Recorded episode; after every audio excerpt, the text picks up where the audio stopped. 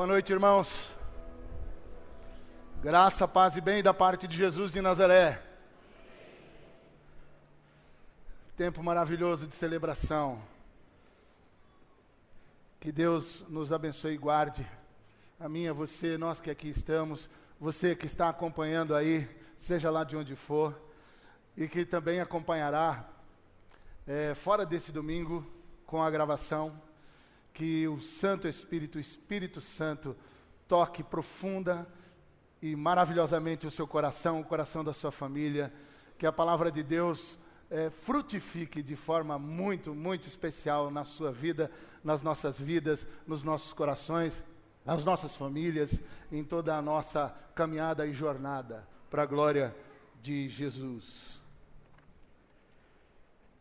Eu orando, entendi que nós precisaríamos conversar sobre os gritos da alma. Eu, pessoalmente, venho tendo, na minha jornada desse último um ano e meio, dois anos, muitos gritos aflorando dentro de mim, dentro do meu coração. E, especialmente nesses últimos meses, nessas duas últimas semanas, esses gritos parecem que ficaram com um volume muito mais alto dentro do meu coração. Então eu quero compartilhar com você, com vocês, é, esse tema, mas olhando para o livro de Salmos. Mas quero orar com você agora. Senhor Jesus, quando olhamos para a palavra do Senhor, nós suplicamos, vem falar com a gente. Vem falar conosco. É isso que nós suplicamos, em nome de Jesus. Amém. E quero falar sobre esse tema olhando o livro dos Salmos. Você sabe que quando eu era pequeno, porque eu comecei a ler a Bíblia muito cedo, e a, a Bíblia ela me ajudou bastante no final da minha alfabetização. E eu não sei quantos de vocês é, sabem disso, mas tem um Novo Testamento que é distribuído nos hotéis e por aí afora, em alguns outros cantos também, que são dos Gideões Internacionais. Vem o Novo Testamento e depois, logo no finalzinho dos Gideões, vem o livro de Salmos. E quando eu era pequeno, olha só que garoto inteligente esse aqui.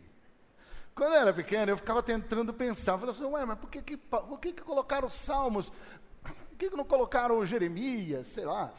Ficava pensando nos outros livros que eu também curtia muito. Por que Salmos? Aí eu fui lendo, lendo, lendo o Evangelho, lendo a Bíblia, mas o Novo Testamento e os Evangelhos, e aí eu falei assim: ah, esse negócio aqui deve estar aqui por alguns motivos importantes. Eu acho que eu já descobri um. Jesus orava os Salmos. No Novo Testamento, quando você olha os autores do Novo Testamento, os evangelistas, eles citam muito o Salmo na hora de contar a história de Jesus.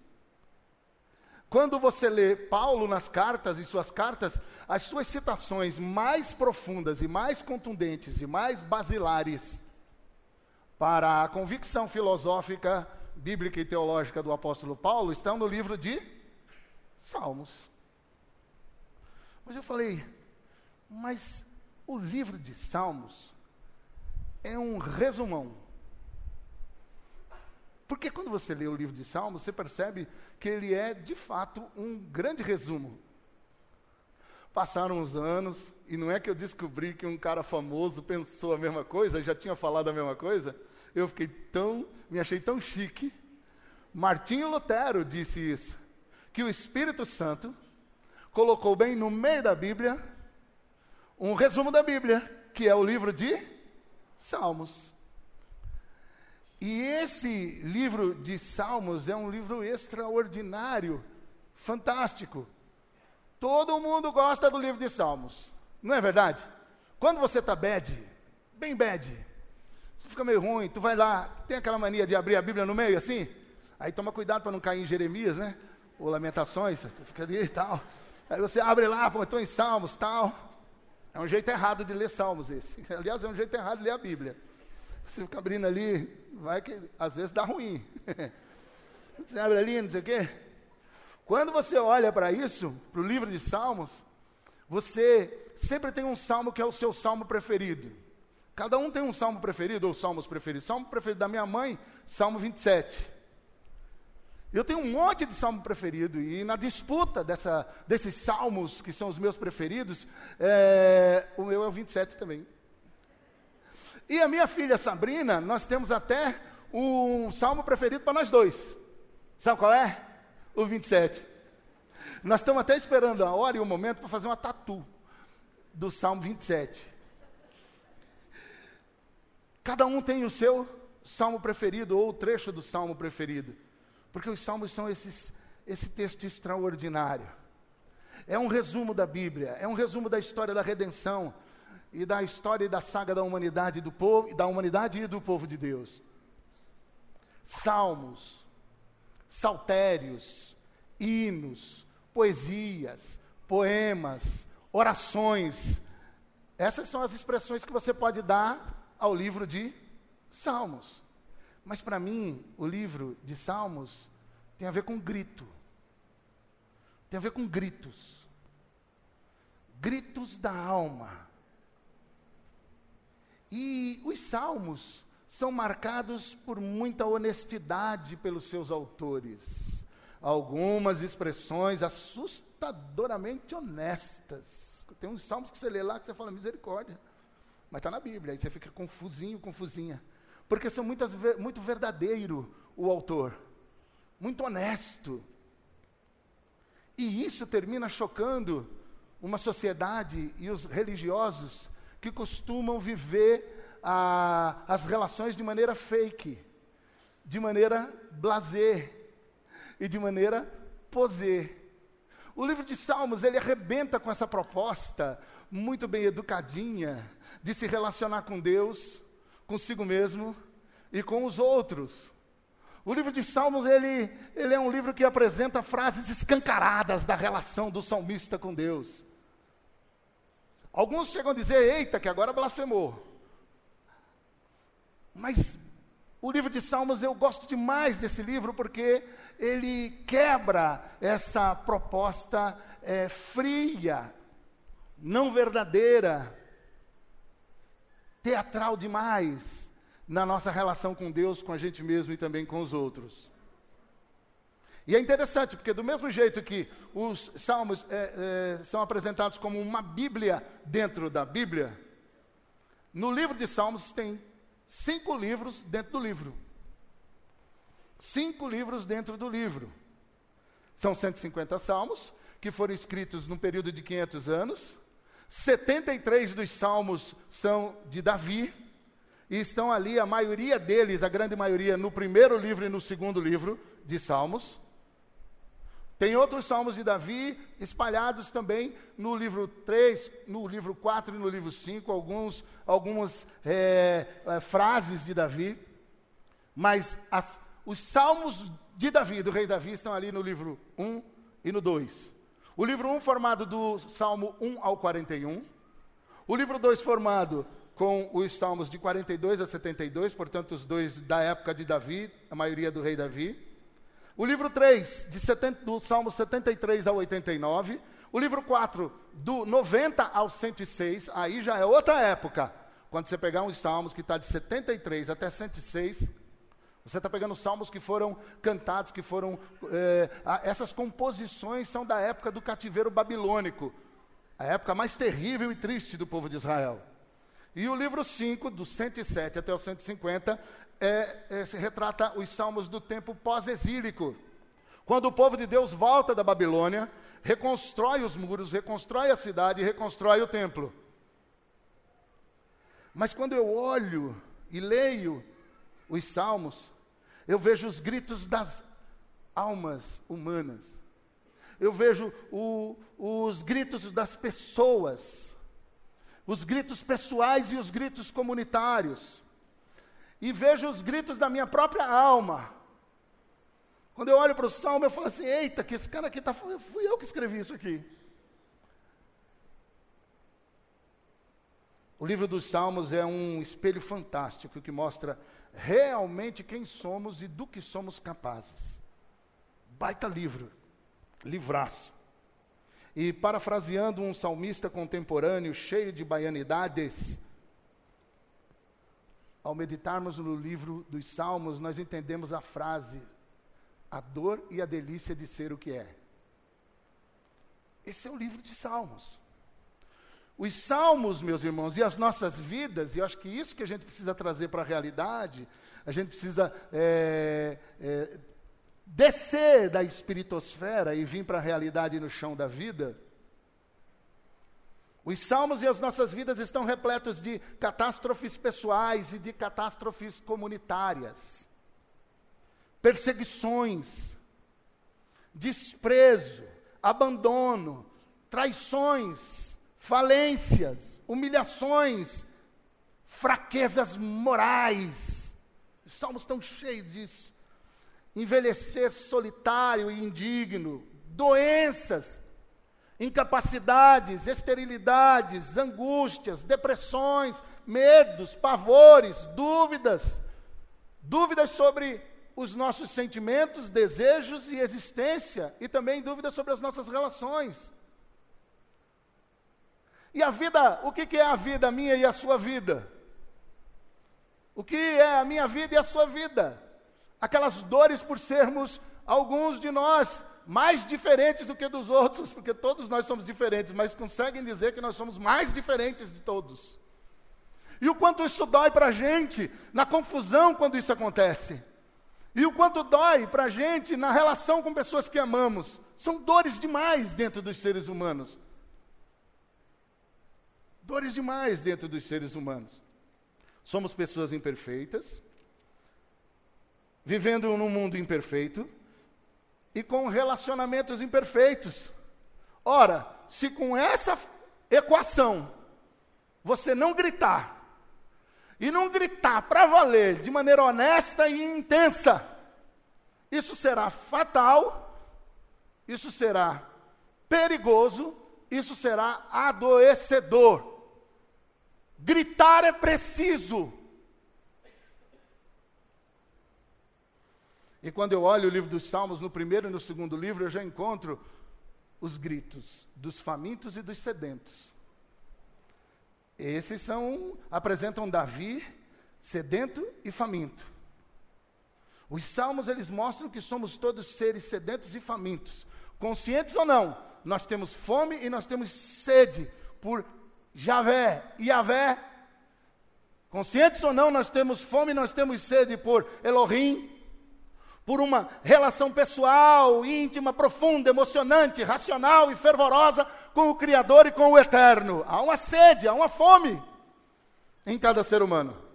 Mas também temos fome e temos sede pela Torá, pela lei do Senhor, pela sua essência, principalmente no ano do jubileu, o ano aceitável do Senhor. Há uma sede e uma fome pelo Messias, Messias, aquele que regerá, estabelecendo o ano aceitável do Senhor por toda a terra. E que reino aceitável do Senhor é esse? O reino de paz, justiça e prosperidade para todos e todas, sem ninguém ficar de fora. Prosperidade sem destruir a criação, sem destruir a natureza, os ecossistemas e os biomas. Clamamos por isso. O homem moderno, principalmente nesse último ponto, grita por isso. Quer dizer, alguns. Nos Salmos, nós encontramos os gritos dos sedentos e famintos, mas também encontramos nos Salmos uma mesa farta que mata a nossa sede e que mata a nossa fome. Como é maravilhoso quando a gente encontra um texto nos Salmos que vem e alimenta o nosso coração no momento de tristeza e desespero. Como é maravilhoso, como é maravilhoso.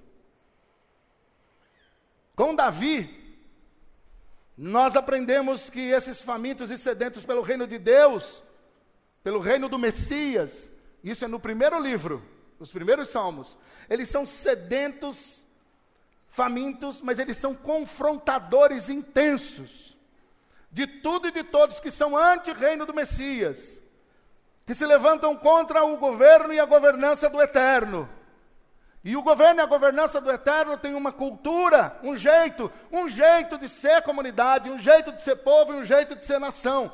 Baseado em quê? Baseado em paz, justiça e prosperidade para todos e todas. E quando o Davi, que está desejoso de trazer um reino totalmente marcado por essa verdade da lei, da Torá. Ele quer fazer um reino assim. Ele deseja fazer um reino assim.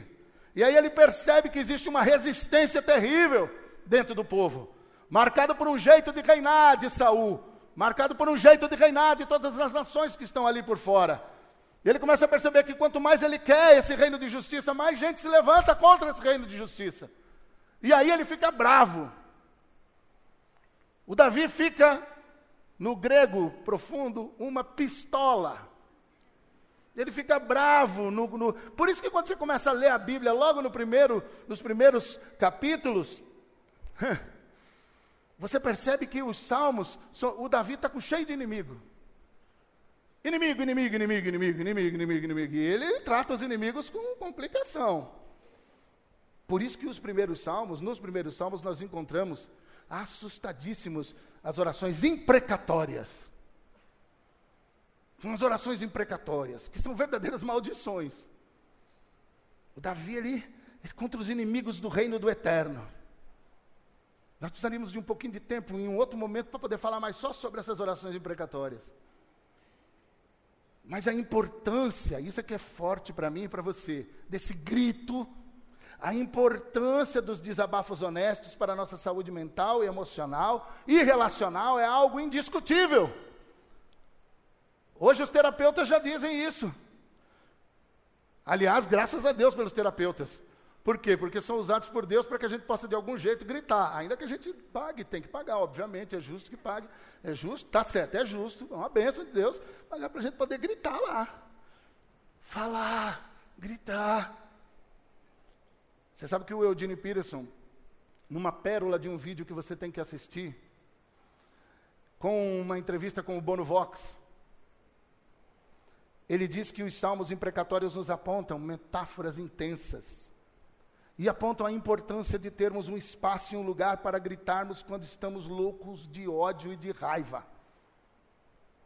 Como precisamos de espaços, de lugares onde a gente possa gritar todo o nosso, nosso, nosso ódio, nossa raiva que está aqui dentro. Eu pessoalmente quero dizer a você que os salmos imprecatórios, eles me trazem é, eu gostaria demais de poder ficar com eles assim, pelo menos assim, um bom tempo. Porque dá uma vontadezinha de poder dar uma amaldiçoadinha em alguém. Eu sei que esse não é seu caso, é esse miserável pecador aqui, você nunca pensou nisso, nunca passou por sua cabeça isso daí, mas, mas os salmos imprecatórios, eles trazem essa carga, sabe, essa carga forte de, de, de explodir de ódio, mas como nós precisamos de amizades, como nós precisamos de grupos, de comunidades, onde eu possa gritar, onde eu possa ficar doido e ser acolhido no meu grito de loucura. Mas vai que a gente faz um negócio desse perto de alguém que depois é, grava e põe no Face. Não dá para fazer. Mas como nós precisamos desses espaços. Como nós necessitamos disso. E o Eugene Peterson ele diz naquela entrevista assim, que as orações imprecatórias são uma forma de maldizer sem maldizer. E eu falo, opa, é uma forma de maldizer sem maldizer, como é que é isso? Porque é difícil mesmo. Jesus de Nazaré, o Cristo, o Messias, ele orava os salmos. E ele teve alguns momentos de imprecações, que ele foi tomado por um espírito de imprecação.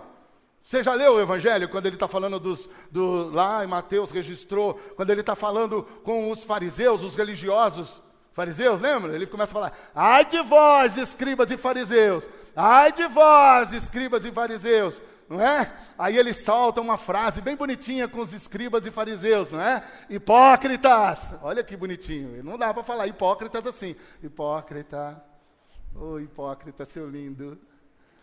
Não dá para falar assim, é hipócrita mesmo. Jesus vai falando, ai de vós, hipócritas. E vocês, eu tenho agora uma ideia e uma imagem que representam vocês, seus hipo. Sepulcro caiado, pintadinho por fora e podrinho por dentro. Olha, palavras de Jesus, o doce Salvador.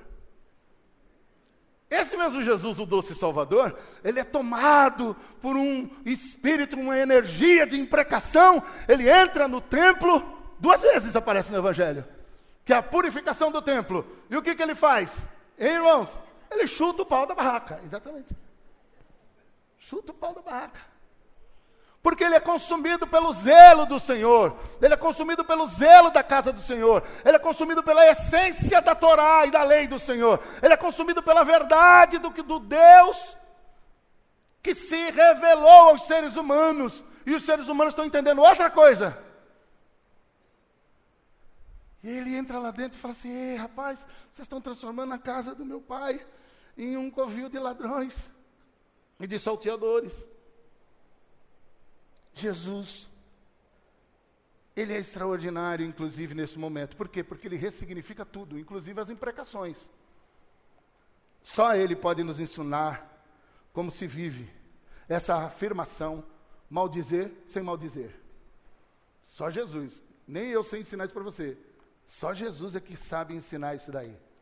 Mas é sempre bom lembrar que nós não somos discípulos de Davi. Nós não somos discípulos de Davi, do rei Davi. Nós somos discípulos de Jesus de Nazaré. Jesus de Nazaré, Davi é rei, mas Jesus de Nazaré que é o nosso rei. Davi é rei, mas nós já temos um Messias, não precisamos de outro. Jesus é o nosso Messias. É a Ele que seguimos e é a Ele que ouvimos.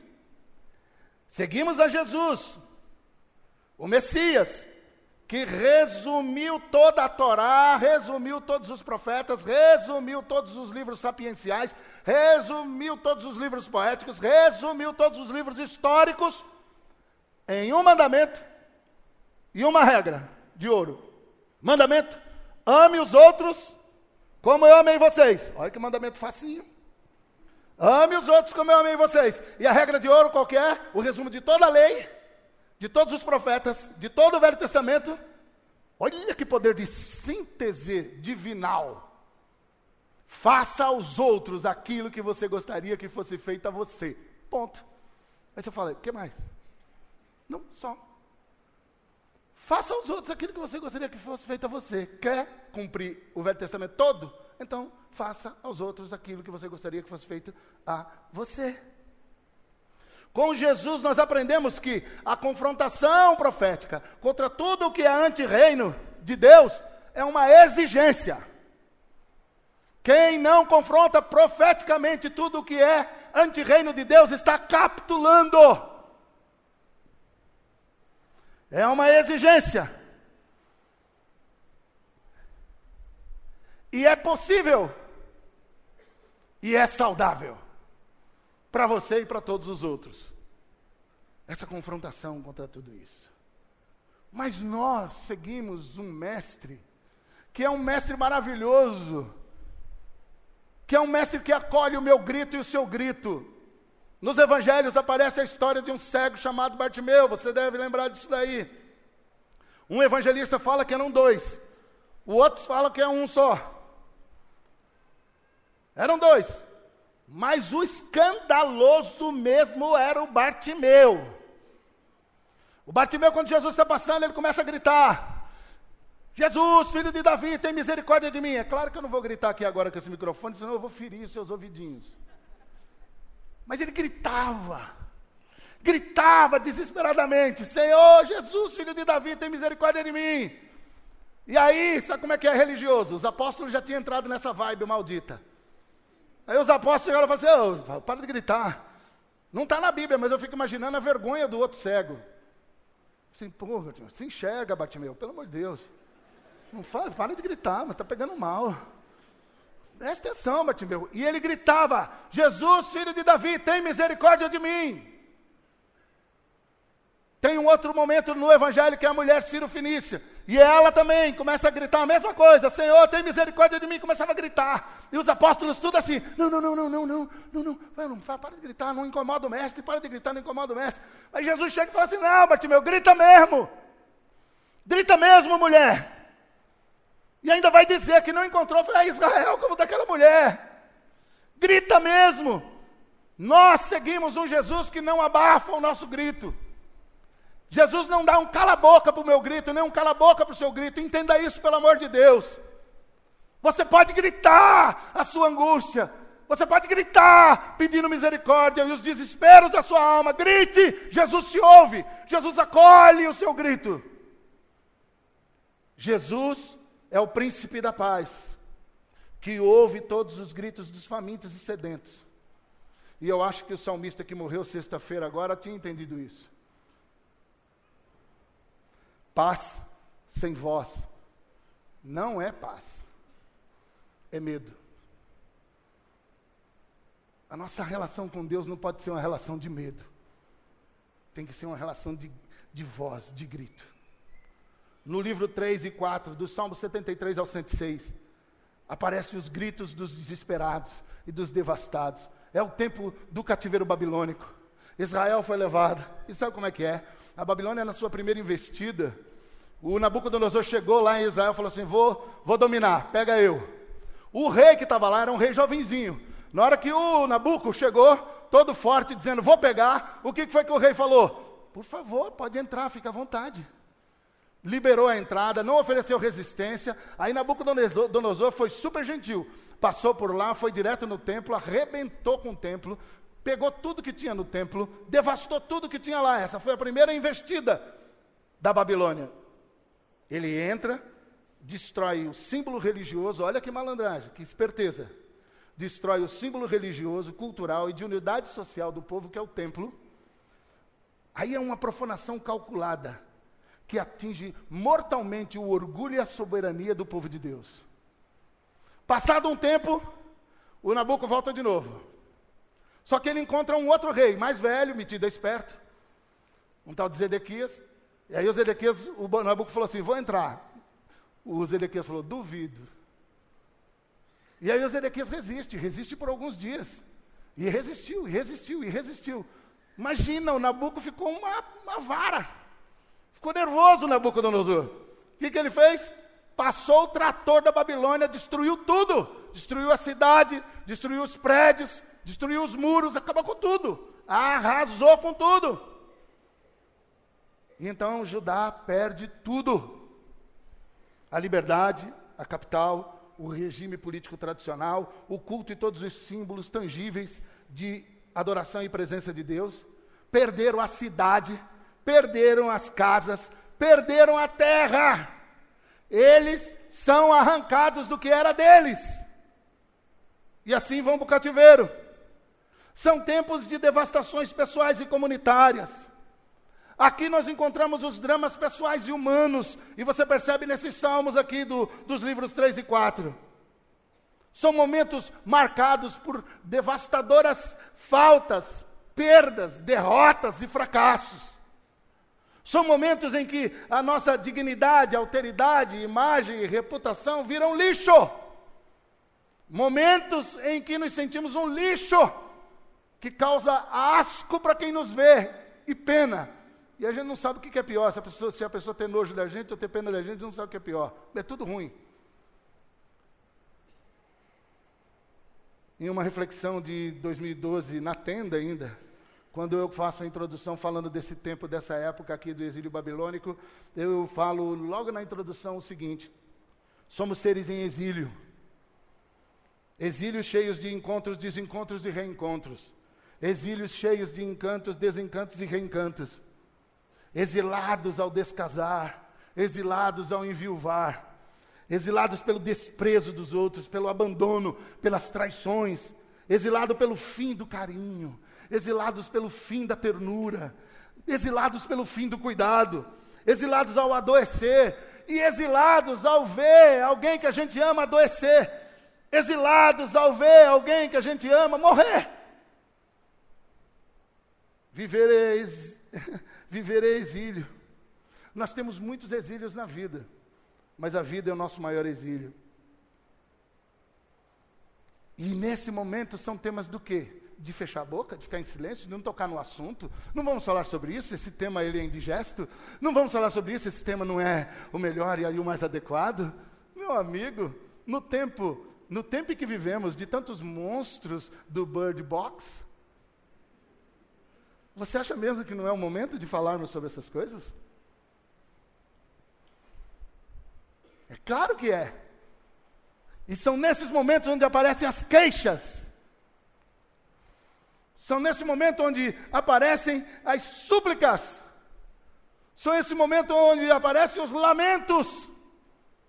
Falta espaço nas nossas celebrações, nos nossos espaços igrejeiros, para queixas, para súplicas, para lamentos. Nós ficamos só no. Uh, uh, uh, só no putz, putz, putz, putz. Ei. Falta espaço para isso. Ficar mudo e em silêncio e sem um espaço para as nossas queixas e súplicas é uma das maiores tragédias comunitárias. Olha o Salmo 39, versículo 3 e 4. Salmo 39, versículo 3 e 4. Eu me calei em silêncio, segurei-me para não falar. E o que, que aconteceu? A minha dor tornou-se insuportável. Olha só o salmista falando. Por dentro meu coração queimava. Ao pensar nisto, o fogo se inflamava. E aí, de repente, o que, que eu fiz? Eu soltei a minha língua. Eu gritei, falei tudo para Deus. Tem muita gente que adora falar mal dos outros. Por favor, uma dica: pegue só o dízimo do quanto você fala dos outros e fale mal de si. Para Deus. Fale mal de si para Deus. Escancare, como se ele já não soubesse. Fale tudo. Fale tudo. Queixas, que é o destampar, o extravasar em lágrimas, gemidos e lamentos.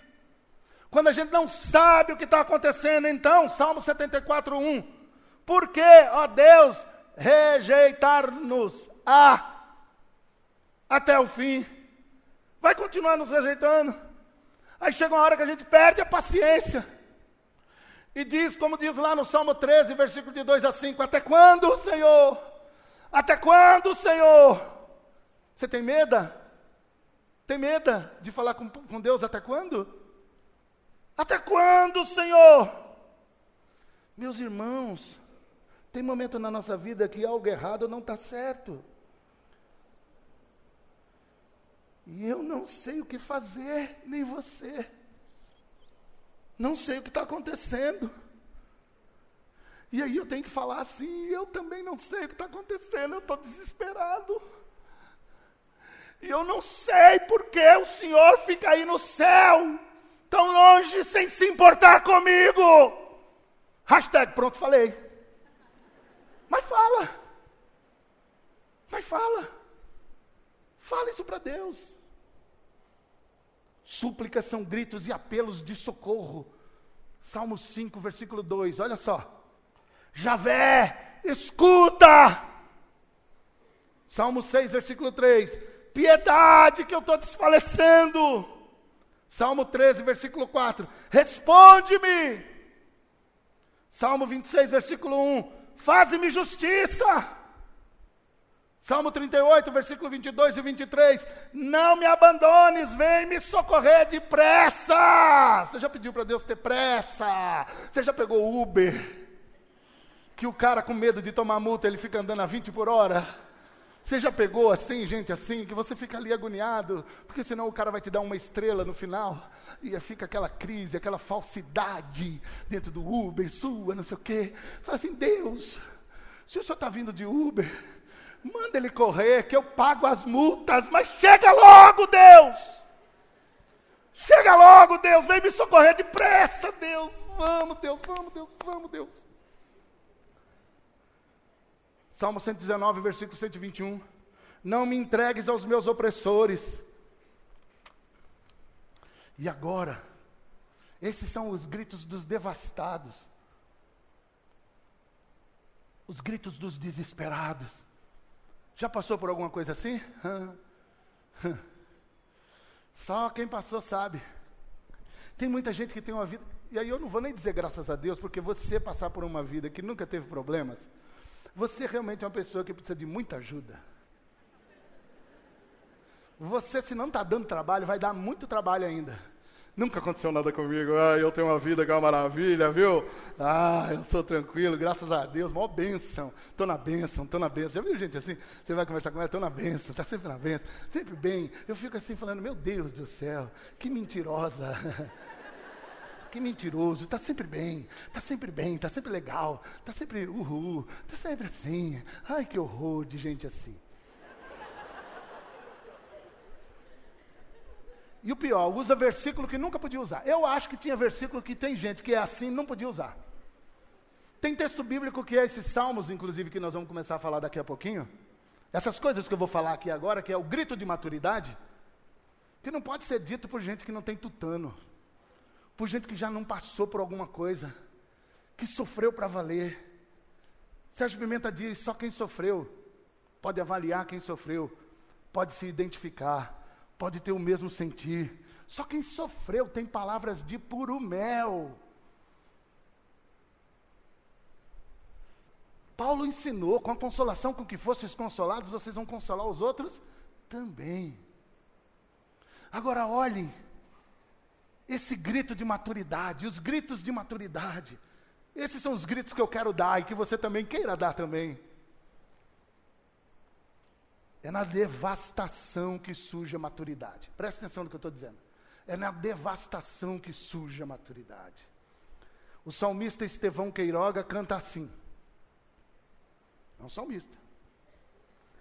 Quando eu parti, preste atenção nisso aqui, ó. Quando eu parti, partiu-se em mim meu coração. Meus pés tremeram ao pisar em outro chão. Eu disse a Deus, e a Deus eu disse sem razão, que a minha companhia era solidão. O fogo me queimou, mas me aqueceu. A luz que me cegou me fez ver Deus. Minha alma se fartou sem água e pão. A mãe da esperança é a provação. Olha que salmo lindo. Por sobre a estrada amanheceu e anoiteceu, e eu vi que os dias mais sombrios também são teus. O homem que eu parti de casa, olha que bonito isso o homem que eu parti de casa se perdeu. E a caminhada fabricou um novo eu. A mãe da esperança é a provação. Isso aqui é um grito de maturidade. Isso aqui é um grito de maturidade. Sabe por quê? Porque as queixas e as súplicas nos, liber, nos libertam dos auto-enganos, meus irmãos nos libertam das distrações e das sublimações diante das nossas dores, horrores e tragédias. Elas ajudam a cair a ficha. Elas, as queixas e as súplicas e os lamentos nos ajudam a colocar o pé no chão e na realidade. Agora olhe o Salmo 90, versículo 1 e 2. Salmo 90, versículo 1 e 2. Dê uma olhada aí. Aí a transição do livro 3 para o livro 4. Senhor, lembra? Está no cativeiro, lembra? Está debaixo de opressão, lembra? Está fora de casa, lembra? Perdeu tudo, lembra? É isso aí, essa situação. Olha só a conclusão que chega o salmista no Salmo 90. Senhor, tu tens sido o nosso refúgio de geração em geração. Antes que os montes nascessem, ou que tu formasse a terra e o mundo, mesmo de eternidade em eternidade, tu és Deus. que maravilha! Eu vou ler no, na, na, Bíblia do, do, do Peterson. Olha isso aqui. Deus, tu tens sido nossa casa desde sempre. Tiraram nossa casa, mas o Senhor é a nossa casa. Tu tens sido nossa casa desde sempre muito antes de as montanhas terem nascido, muito antes de trazeres a própria terra à existência, desde antes de qualquer coisa existir, até a chegada do teu reino, tu és Deus. Olha que grito extraordinário. Nos tiraram quase tudo. E é isso que é bonito quando esses salmos são cantados lá no cativeiro. Que eles estão dizendo o seguinte, ó: perdemos tudo, mas não perdemos o eterno. Falta-nos tudo, mas não nos falta o eterno. Nos tiraram tudo, mas não conseguiram tirar de nós o eterno. E não conseguiram arrancar a gente de dentro do eterno. Que a gente mora na casa dele. Gritos de maturidade. Teresa Dávila tem um grito de maturidade maravilhoso. Santa Teresa Dávila. Isso mesmo. Nada te perturbe. Nada te espante. Tudo passa. Deus não muda. A paciência tudo alcança. Quem a Deus tem, nada lhe falta. Só Deus basta.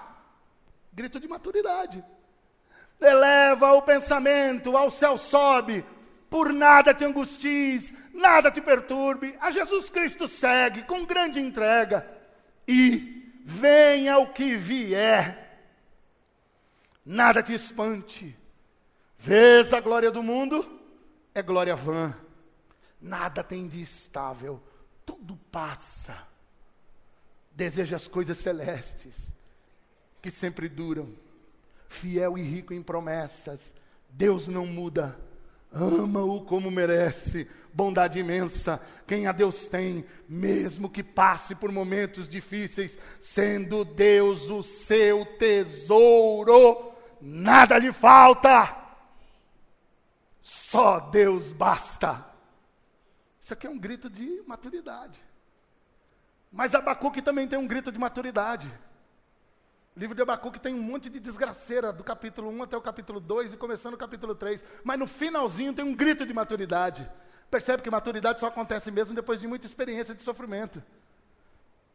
Porque ainda que a figueira não floresça, nem haja fruto na vide, ainda que decepcione o produto da oliveira, e os campos não produzam mantimento, ainda que as ovelhas da malhada sejam arrebatadas, e nos currais não haja gado, Todavia, olha o grito de maturidade. Todavia eu me alegrarei no Senhor, exultarei no Deus da minha salvação. O Senhor Deus é a minha força, e fará os meus pés como os das servas, e me fará andar sobre as minhas alturas. Sensacional, grito de maturidade. Paulo está preso. E aí surge a carta aos Filipenses, que é uma carta que está falando o tempo todo sobre alegria, alegria, alegria. Paulo insiste em falar de alegria, alegria, alegria. Paulo está prestes a ser morto pelo Império Romano. E ele fica falando de alegria, alegria, alegria. Os companheiros de ministério dele só estão esperando ele morrer para poder ocupar o espaço. E ele está falando de alegria, alegria, alegria, alegria. A igreja de Filipe, onde ele está mandando a carta, tem duas irmãs lá que não se entendem, estão querendo rachar a igreja, acabar com a igreja, acabar com a comunhão da igreja. E Paulo fica falando alegria, alegria, alegria, alegria. Alegrai-vos, alegrai-vos, alegrai-vos. Isso é grito de maturidade. Isso é grito de maturidade. Alegrai-vos no Senhor, outra vez eu repito e vos digo: alegrai-vos. Mas o grito de maturidade, de provocação de maturidade está em Jesus, quando ele disse o quê? No mundo tereis, mas tem de bom, eu venci o mundo. Eu venci o mundo. Eu venci o mundo. Mas nesse livro 4, e já indo já para finalmente, tem duas expressões que encontramos no primeiro livro de, das crônicas, no capítulo 16. O que é está acontecendo no, no, capítulo 16? No 15 do, do primeiro livro das crônicas, o Davi preparou um palácio. No palácio ele preparou um cômodo muito especial para colocar a arca do Senhor. Já tinha dado ruim lá atrás, os caras foram pegar na arca do jeito errado, morreram tudo fulminado, deu ruim. Aí o Davi falou: não, vamos fazer direito dessa vez. Aí foram lá, prepararam todas as coisas para poder fazer, e aí foi lá, preparou no palácio um lugar para a arca do Senhor ser colocada. Foi tudo preparado. chamou os levitas, chamou quem manjava para poder fazer. Rei é rei, sacerdote é sacerdote. Não mistura as coisas. Não mistura as coisas que dá ruim. Ele falou assim: chama os levitas, chama os caras, e aqui chama as AF, que daqui para frente nós vamos organizar o louvor. É isso aí, é com vocês mesmo agora, o negócio é com vocês. Vamos lá, vamos fazer tudo direitinho. Davi foi ficando contente, foi ficando contente. O pessoal de marketing falou assim: Davi, vamos chamar o pessoal, vamos disparar no Insta, vamos fazer viralizar, vamos chamar aqui, vamos fazer um festival. E Davi falou: vamos fazer uma festa, botou no Facebook, no Insta, colocou em tudo que é canto, fez videozinho, sabe aqueles vídeos, pílula? Fez, chamou todo mundo, Jerusalém lotou, bombou, todo mundo lá, trio elétrico, imagina aquela loucura, todo mundo lá, Davi todo feliz, todo contente. E o Davi ficou doidão, tão contente, tão contente, tão alegre, que ele foi lá no meio do povo, começou a dançar, começou a tirar a roupa, Davi ficou peladão. aleluia, peladão, aleluia, peladão. Davizão todo mundo peladão. Dizem que tinha dorgas, mas não pode ser confirmado jamais isso daí. Davi estava celebrando, alegre, explodindo de alegria. A mulher do Davi achou ruim mulher do Davi falou assim: Que isso? Que coisa deselegante para um rei. Coisa feia, mostrando as vergonhas. Ele mostra as vergonhas e eu que morro de vergonha. É engraçado, essa mulher depois sumiu da Bíblia, nunca mais foi citada. Não sei, será que o Davi. Não.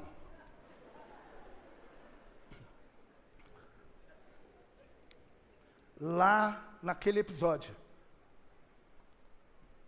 tem duas expressões que vão marcar o livro 4 dos Salmos. A primeira expressão é o Senhor reina. A segunda expressão é o Senhor está acima de todos os deuses. Primeira, o Senhor reina. A segunda, o Senhor está acima de todos os. Por isso que você vai ver no livro 4 sempre essa expressão aparecendo. O Senhor reina.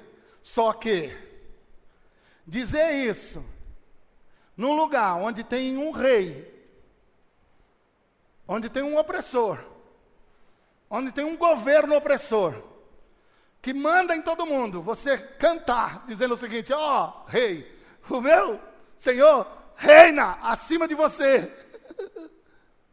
o Senhor reina. Num lugar onde tem deuses que alimentam, porque sempre tem que ter uma boa religiosidade para poder trabalhar com alguém que é opressor. Inclusive os, os cristãos fizeram isso durante muito tempo, igualzinho. Eu quero ver você chegar nesses lugares e falar o seguinte: o Senhor, Yahvé, está acima de todos os deuses. E você sabe que tem dois deuses contemporâneos que são deuses que foram denunciados por Jesus e pelo apóstolo Paulo. Um Deus contemporâneo que já faz tempo que ele é Deus, que na verdade não é Deus, porque só existe um Deus, o nosso Deus, mas ele se diz Deus é mamon. Jesus falou: não podeis adorar a Deus e a. Não vai rolar. O outro é o que Paulo diz assim: o Deus do presente século. É por quê? Porque toda era tem um espírito de época, um Deus que domina. Mamon é a riqueza, é o poder econômico. O Deus do presente século agora, Bauman revelou esse Deus como se fosse um Deus líquido. Um Deus líquido, que apresenta uma realidade líquida numa cultura líquida, que fez e transformou a sociedade líquida, com amor líquido, relacionamentos líquidos, descartáveis, com tempo de, de com prazo de validade muito rápido. A gente troca as coisas como, como pega um copo para tomar água e depois joga fora. Essa realidade ela é dominada por um espírito, que é um espírito de época. Então hoje a gente pode fazer um exercício como eles fizeram lá na Babilônia. E o exercício seria exatamente esse aqui. Diante de Mamon, nós gritamos: O Senhor reina. Está entendendo, Mamon? O Senhor reina, o Senhor está acima de todos os seus poderosos adoradores. O Senhor reina e está acima de todos os reis adoradores de Mamon. E nos voltamos contra o Deus líquido e gritamos: O Senhor é a rocha dos séculos, está acima de todos os deuses. Hoje a gente abriu concessão. Nós temos um Deus líquido com a sociedade líquida, nós fizemos uma igreja líquida, com um louvor líquido, uma pregação líquida, um discipulado líquido, um jeito de conviver em comunidade líquida. Mas nós nos levantamos para dizer que nós não temos nada com isso, esse não é o nosso Deus. Não é o nosso Deus. E por fim, um grito de louvor que chegamos ao livro 5. Agora é, é o tempo pós-cativeiro babilônico. No Salmo 106 em diante até o 150. Agora é a volta dos cativos. Agora é tempo de reconstruir o templo, os muros, de reconstruir Jerusalém. É tempo de alegria. Esse livro 5 aqui, os últimos salmos da Bíblia, eles, eles estão muito ligados a Apocalipse. Quando tudo tiver consumado e Jesus pegar o reino e entregar ao seu Pai, vai ser uma cantoria em cima do próprio livro 5 e dos Salmos, os últimos salmos da Bíblia. Quando finalmente seremos pessoas perfeitas, com relacionamentos perfeitos, em um mundo perfeito, onde a justiça, a paz e a prosperidade correrá como um rio caudaloso sobre toda a terra, finalmente, finalmente. E agora, isso aqui é maravilhoso. Hoje, em nosso contexto histórico, nós podemos ter flashes desse reino que já chegou. Por isso nós também temos o quê? Um grito de louvor ainda agora. E presta atenção, vamos aprender com o povo no cativeiro. Há espaço para os gritos de louvor mesmo em tempos de cativeiro. Salmo 84 foi cantado aqui também. Eu encontrei teus altares, Senhor meu. Ora, sabe quando foi dito isso? Quando o templo já estava destruído. Não tinha mais templo. Tudo tinha sido arrasado. Tudo tinha sido destruído. Como é que o cara canta, eu encontrei teus altares? Como é que ele canta, com amáveis são os teus tabernáculos? Isso é sensacional. Isso é sensacional, irmãos. Está na minha Bíblia e na sua Bíblia. Porque mesmo que eu esteja em ruínas, eu posso encontrar os altares do meu Deus. Mesmo que tudo tenha acabado, eu posso encontrar os altares do meu Deus. Mesmo que eu não tenha mais nenhuma perspectiva na minha vida, eu ainda posso encontrar os altares do meu Deus. Mesmo que os monstros do Bird Box me cerquem, eu posso ficar firme, porque eu grito para o meu Deus e eu encontro os altares do Eterno e do Todo-Poderoso. Eu posso gritar gritos de louvor, de adoração.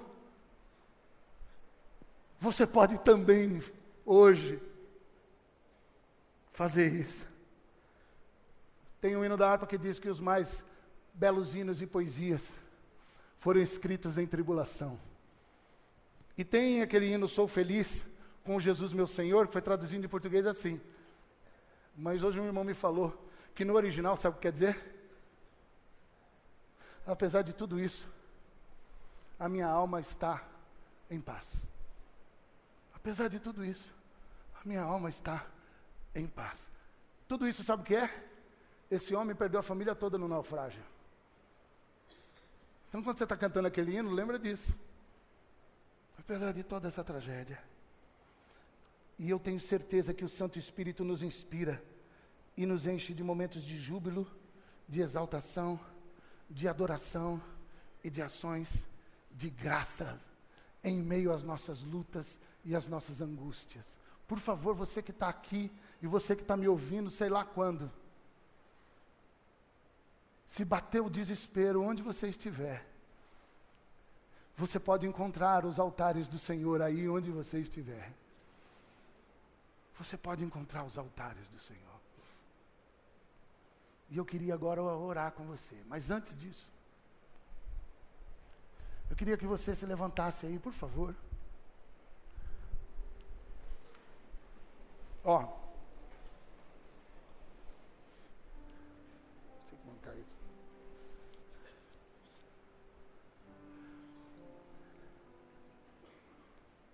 Os salmos do quinto livro são salmos de aleluia. A marca dos salmos, dos últimos salmos da Bíblia, são, são salmos de aleluia. E a gente precisa entender como é que é esse negócio de falar aleluia. Por exemplo, não dá para falar. Vem cá, vamos lá, vamos ensinar aleluia aí. Por favor. Aleluia é uma palavra tão bonita e tão importante. Você não pode falar aleluia. Por exemplo, ó, você fala assim, aleluia. Aleluia. Ou assim, ah, aí boceja, aleluia. Não, não pode falar aleluia assim. Proibido falar aleluia assim. Beleza? Combinado? Se for para falar aleluia assim, fala assim, é, é nós. Pronto. Vai ser muito mais espiritual. Não fale aleluia assim. Aleluia tem um jeito de falar. E também não pode falar assim, aleluia, tudo junto, não. Não, não, não, tem uma pausa. Tem um movimento de, de tem um crescente. É um negócio assim, ó. Aleluia! Por quê? Porque o Yah é a expressão para Yahvé. E aleluia significa louvemos todos ao Senhor. Então, quando você está falando Aleluia. Você está falando, louvam, louvemos todos ao. Aí você dá uma pausinha aí. Senhor, ok? Mas você não vai falar Senhor, porque não é legal, não é chique. Você fala o quê? Ya. Beleza? Aleluia é uma palavra tão bonita que até em Libras sai alto. Quer ver? Olha lá, como é que faz aleluia? Prenda aí, aleluia. Olha que legal. Aí, pessoal, todo mundo aí no fundo. De novo. De novo. Agora eu sou meio assim, ó. Então agora aprendemos a falar aleluia? Então vamos lá, comigo aqui, ó. Aleluia! Aê! Foi um bom ensaio. De novo.